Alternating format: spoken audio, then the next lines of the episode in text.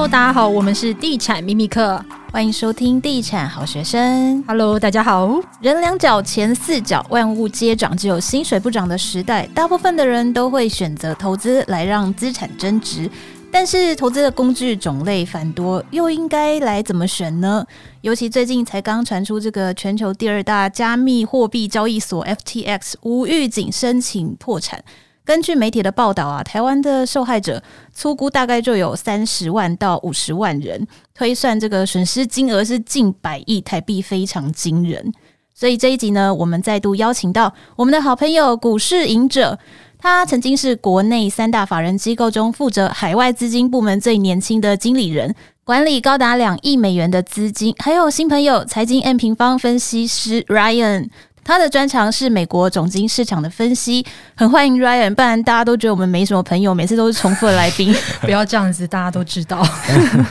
好，欢迎两位。Hello，大家好，我是英哲。Hello，大家好，我是 Ryan。既然这次邀请到两位非常专业的财经专家，我们就要一起来讨论一个主题，就是如果现在你身上有一笔钱，那我们假设这笔资金大概是在两百万台币左右。那这笔资产放在哪里是最安全的呢？哎，我们先请 Ryan 讲一下好了，因为他刚好这次就是受害者本人，就有有放一点钱在 FTX 里面啦。就是其实因为大家对对加密货币最热情的地方，就是因为你放里面其实是可以拿到它蛮高的一个年年化的那个利率。大概多少？可能其实它高的时候，其实高的有很高的，但我讲比较均值，就是在五到八趴左右嘛，对不对？对对，就年利率。但是因为等于说你钱放那就有，所以其实吸引很多人去放到这些交易所里面去。对，但还好我放很少，对，逃过一劫。真的，这样你现在才笑得出来，不然你应该不会想跟我来录音。就那个就很可怕了。对，但其实像这种东西，其实在传统金融里面也有。然后传统金融里面的话，我们通常叫做就是货币市场。那货币市场其实我这边就白话点解释啊，不然大家可能会不知道这是什么东西。其实就是一年期以内的，就是类似债务的，或是甚至一天的借贷，这种都算。那其实比较标志性的一些商品，可能就像是美国债券，大家一定都听过。但是美国债券，我们平常可能都听到，诶，它有两年期啊、五年期啊、十年期，甚至三十年期这种超长期限的。那这种就不是货币市场。但是其实美国他们是有发行那种很短的，可能说四周、八周、十三周的这种债券。那我们通常叫国库券。嗯，那这种东西其实你就非常非常的安全。然后你四周就已经可以拿到你的本金、本金加利息了。对，那这个部分的话，其实就是传统金融的一个。就是算是跟加密货币交易所很像，但是它的那个利率就会低很多。那这个部分的话，我觉得是蛮建议大家可以去做这一块的一个商品。那这边的话，因为我们不想介绍太多的产品啊，这种货币市场基金的这种这种部分，大家可以自己用就是 Google 关键字你去搜寻，应该都可以找到蛮多的。然后我这边可以跟大家说，就是其实你如果能够自己去开一些海外的一个券商的话，可能像说是盈透这种券商，你其实把钱存进去，它的一个。低，然后超过你们两百万限制，因为它的低标是要存十万美，你才有这个服务。然后你存越多，利率可以拿越高。对，那它通常就是你存十万美的话，它就会自动帮你把你存在里面的钱去投到像这种国库券的这种市场，就是货币市场里面去，然后他会去拿到那个利率。那目前其实美国利率其实是非常非常高的，现在是大概三点七五到四趴左右，所以你这个放里面的钱，大概就可以拿到。三点八趴、三点七五趴左右的一个年化的一个利率，然后呢，它是每天给你，因为货币市场的那个钱就是这样，它就是每天给你利息。那它因为你是透过这个券商去买嘛，所以券商它可能可以可能会给你扣掉个零点五左右这样子。那但是因为你放这种东西，相对就是加密货币的一个交易所，这是传统金融里面的，它其实是保障很高的啦，就是不会有付不出钱的一个问题，因为这个钱其实是美国联准会印出来的钱。所以，这个美国联准会它是会确保你有这个钱可以拿到的，那也不会有这个倒闭的这种风险在。这个风险值比较低，就对了。对对对，我记得我们之前在聊的时候，你有提到，它应该是它是美元计价还是台币计价啊？都是美元计价，都是。所以美元计价，如果明年美元呃，因为呃，因为呃降息的话贬值，可能就大家可能要留意嘛。哦，对啊，对啊，像这这一块的话，其实我，但是因为我觉得，我觉得这个有点太进阶了，太进阶。就是其实因为你知道为什为什么？其实其实这个我们刚好在之前有跟隐者讨论，就是我们那时候就是想说啊，你就去买美债，买那种两年期的，然后短一点的，不要这种反正因为两年期的利率会比较高嘛，你越短的利率会越低，然后去买那种两年期的，然后呢，这种的时候你就要去做一点点汇率的避险。但我觉得这个就是有点太难了，所以后来我就想说啊，那算了，那我们介绍一些比较简单的，像货币市场基金这种，就是哎，有点像是活存，你钱随时可以调动，因为你放在那里面，它每天就结算一次，就给你利息，你隔天会觉得啊，汇率不好的时候，你立刻可以把这笔钱拿去用的，是不用像定存啊，或是买债券、买两年期债券，你会被绑在里面，它这个其实就像是活存一样，这种感觉。可是，像台湾投资人如果要买像这种美国的这些投资型的产品，其实还是要考虑到就是汇率的因素，对不对？就是要看一下，哎，我们现在到底是台币强还是美金强？对对，这个这个是一定要的。而且我觉得，因为这最近真是美元非常非常强，这一年来非常非常强，所以其实你只要你可以简单想象啦，它可能升息升到它一个终点之后，其实说不定汇市就美美元就反应完了。所以其实有时候你可能去买这种固定的收益商品，它可能只有。假设现在啦，可能只有个四趴，它汇率跌个四趴，你这个赚的钱就都不见了，对啊。那既然刚刚已经有讲到这个升息嘛，我们就要请，因为 Ryan 你的专长就是美国的总经市场，那我就趁机来问一下，就是你觉得接下来美国联准会它的利率政策会怎么走？好，那其实因为美国，我因为它是全世界就是最关注的央行，就是他们的联准会，所以他们在这一块上面就是给的非常非常的明确。他们其实是会直接沟通说，他们要升息到什么程度。那目前其实十二月基本上一定还会再升两码，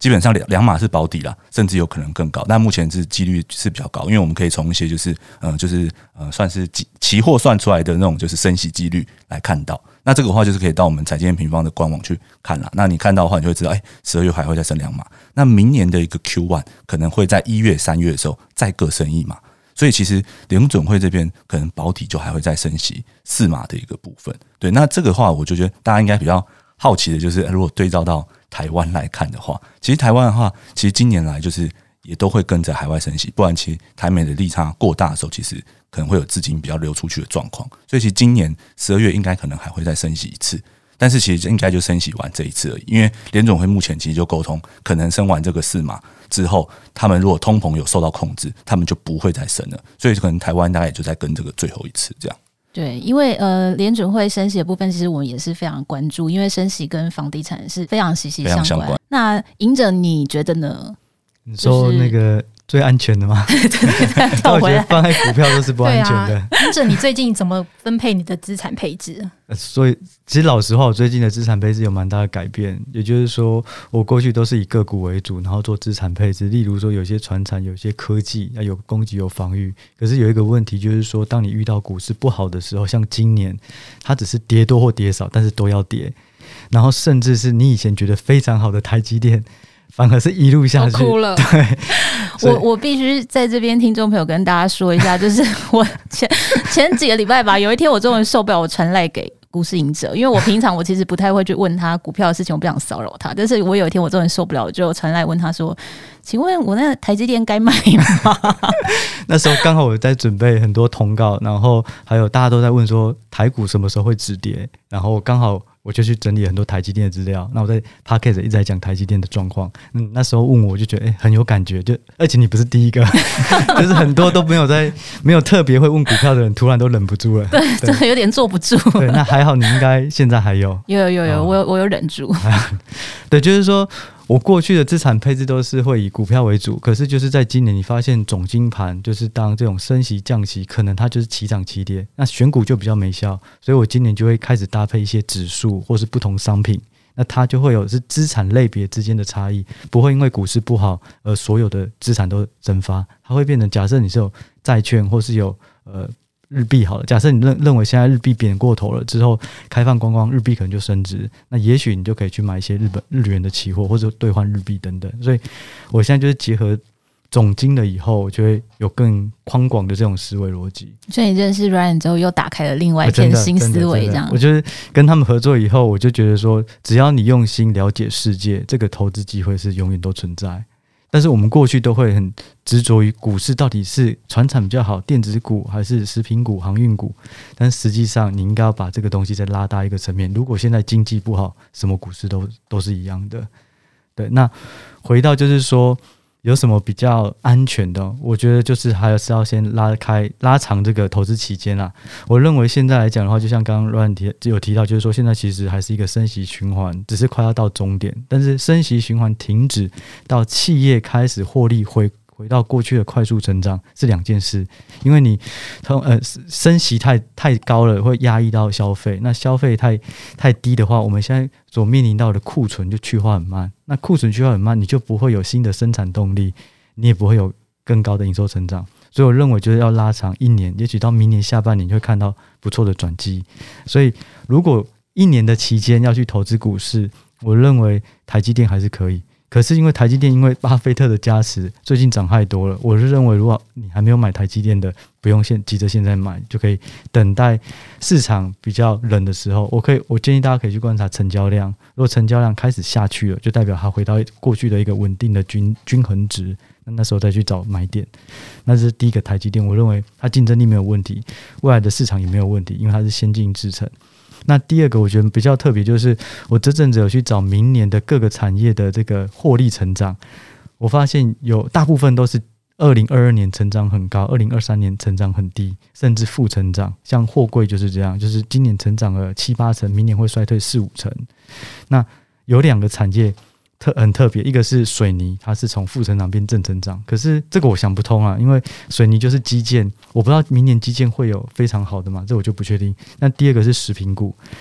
那我就想，诶，食品股我就觉得很特别，但是其实也有一些道理，就是说食品相关的，其实它很多都是必需性消费，景气好，景气不好，你都会吃东西。嗯，那。它的成本结构在过去一年来讲，就是万物通膨的状况下，它很多什么蛋蛋也涨价，鸡肉也涨价，什么都涨。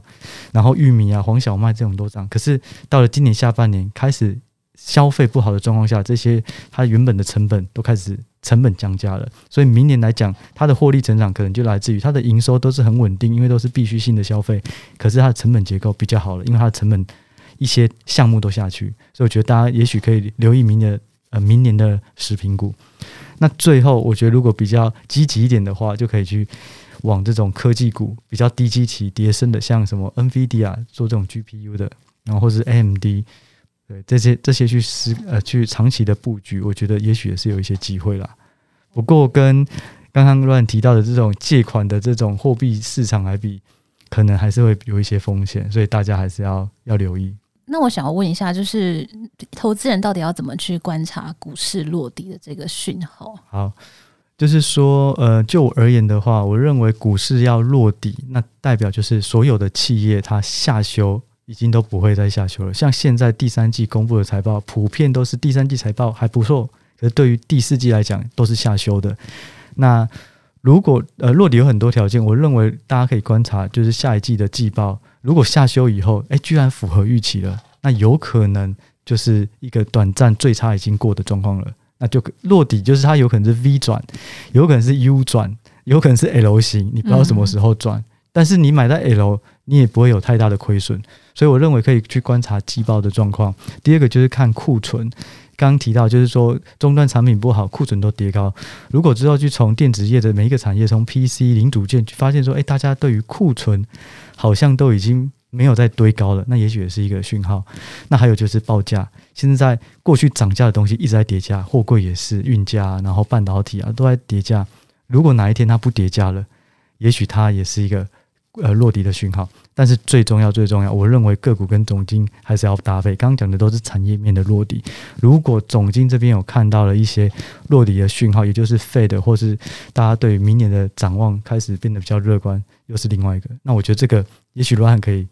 可以分享给我们。好啊，好，其实我可以补充一下，因为刚才尹哲讲库存的部分，因为。因着他们是比较就是专注在产业里面，就个股公司的一个库存。其实就是总体经济，它也有库存可以看。那目前其实美国啊，它就是因为它每个月其实会公布他们零售销售的数据，然后公布零售销售的时候，他们其实也会公布库存。那因为其实美国是全世界需求端，就是大概占二十五趴左右，所以其实全球几乎所有的一个制造业出口国家都跟美国的消费能力是有关的。它消费强，其他国家的制造业出口才会强。那目前其实美国。的那个就是库存的状况，就是零售库存状况是还在创高的，所以其实说从总经来看的话，其实我们也是等认为啦，可能要这个止稳，可能要等到明年的一个上半过去，因为可能等到它这个库存消耗到比较低，那你库存消耗到比较低的时候，制造业出口国家他们就可以制造，然后出口给美国。那这样的话，全球经济增速才会是比较健康的一个状况。所以我们目前也是，其实跟产业端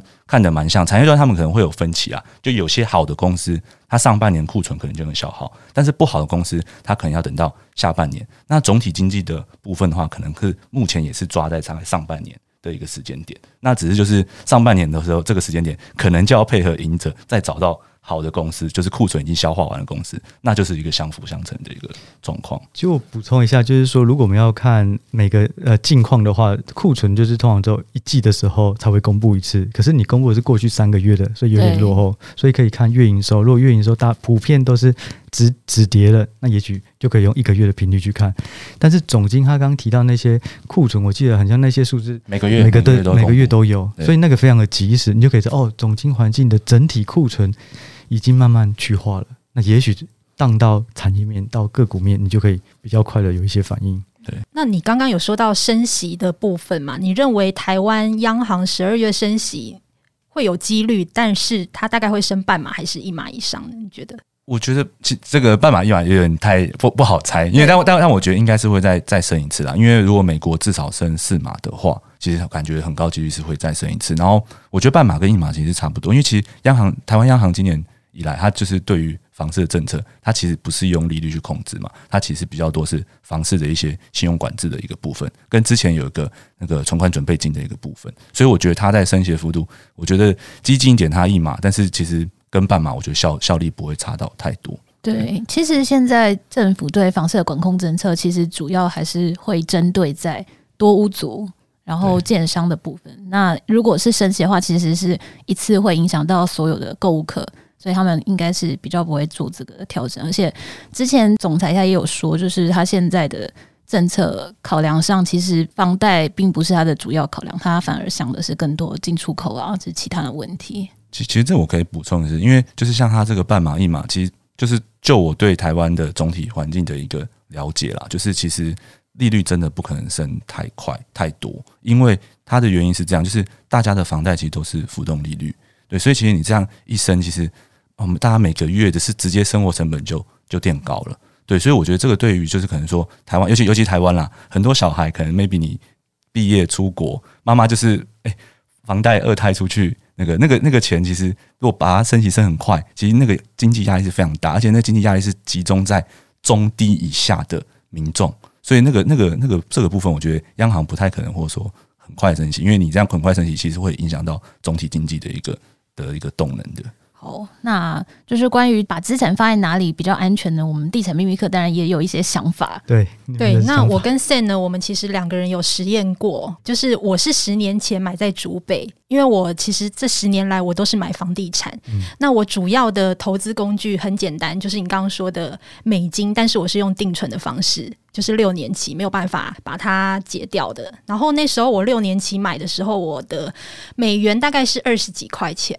对。但是我现在还是把它放着，我没有打算要把它解掉，我就是当成我未来可能退休的资金的第一首选。那另外呢，除了美金之外，我还有做一些像是比较稳健的金融。股跟 ETF，但是我都是少少的，基本上我所有的资金我都是放在房地产。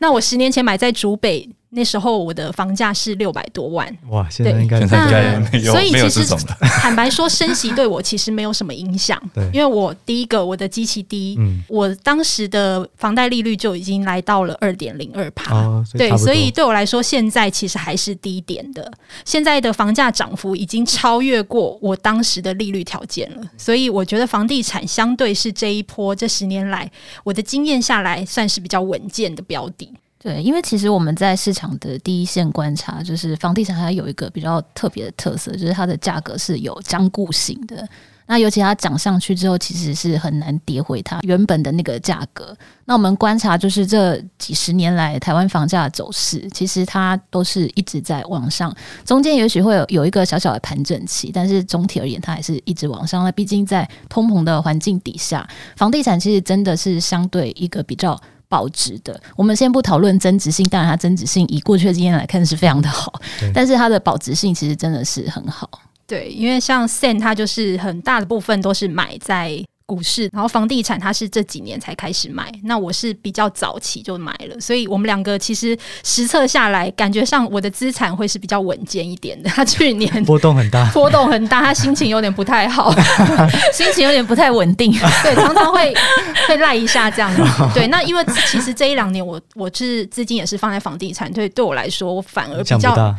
影响不大，我比较睡得着。对，因为如果我今天把所有资金放在股市，我相信我现在一定也很难过。对，而且房地产它其实超脱就是投资的资产的一个商品的概念，它其实也是一个人类生活的必需品。对，像我们就因为我知道现在很多年轻人根本就没有想要购物的意愿，因为房价太高了嘛。了但是大家可能忽略掉，就是老年以后你的居住需求该怎么办？所以其实我们是很建议，如果有能力的话。就是把资产放在房地产，它其实是你老老了以后你会需要，然后它对你的资产的保护性来说也是非常好的一一个东西。这样对，因为其实现在有很多人他是不生主，像我现在我也没有小孩，所以我也考虑到未来可能我跟我先生会，虽然说以房养老现在的推行状况没有这么好，但是也许我可以用。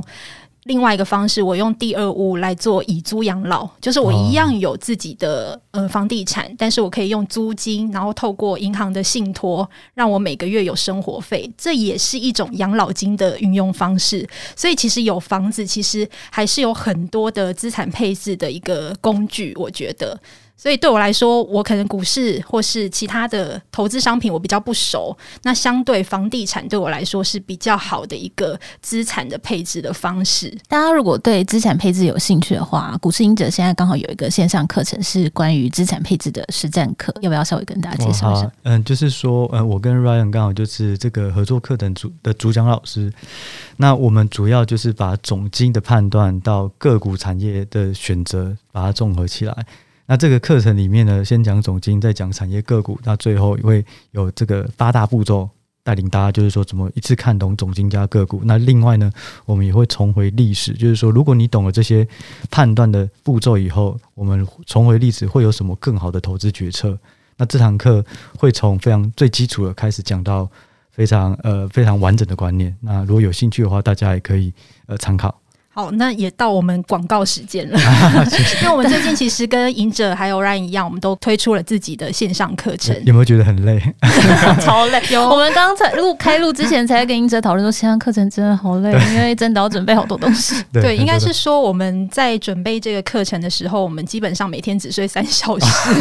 因为做课程实在太累了。因为你必须要系统性的建构很多的内容嘛。那我们这十五堂的购物美角的线上课程，我觉得。其实是针对首购族，甚至换物族，或者是二代置产，你是买给小孩子的，你要如何从买房的第一步到最后一步，完整的建构一个买屋的流程跟中间的美角，我们从这些系统性的方式去告诉你。但是我发现，其实房地产不管是你们的课程或是我们的，其实这些都是学校里面没有教过的知识。但是我觉得这一生其实非常的受用。对，因为其实房地产产的水其实蛮深的，很多是建商或者是房仲没有告诉你的事情，那在我们的课程里面都会跟你们说。我刚刚以为你要说这一生就是出一次课程就好了，我也有跟 Sam，我有跟 Sam 讨论了，我们就出这一次就好，压力实在太大。我们刚从东京回来，我们几乎东京每一天都在想我们的课程，现在募资的状况怎么样啊？到底市场的接受度好不好啊？对，会有一个一些无形压力。对对对，那个压力是非常的大。我真的来过这一次，我真的不会想要再出课程，太累了。我相信你们一定有感吧？对啊，就是。其实我觉得比较难的就是你原本已经知道很多东西，可是这些东西要系统化变成框架，最后还要非以浅显易懂的方式让大家能够知道你在讲什么。我觉得这个过程的转移是非常需要心力的。而且像你们是因为你们是总经搭配，我还要去了解总经，对，你们还要互相，我要去学产业个股，还要互相讨论，然后才能够把这些东西生出来，太不容易了。所以我们把就是课程的连接放在资讯栏，那也请大家可以参考哦。嗯，好，那我们这一集就到这里喽，大家拜拜，拜拜，拜拜，拜拜。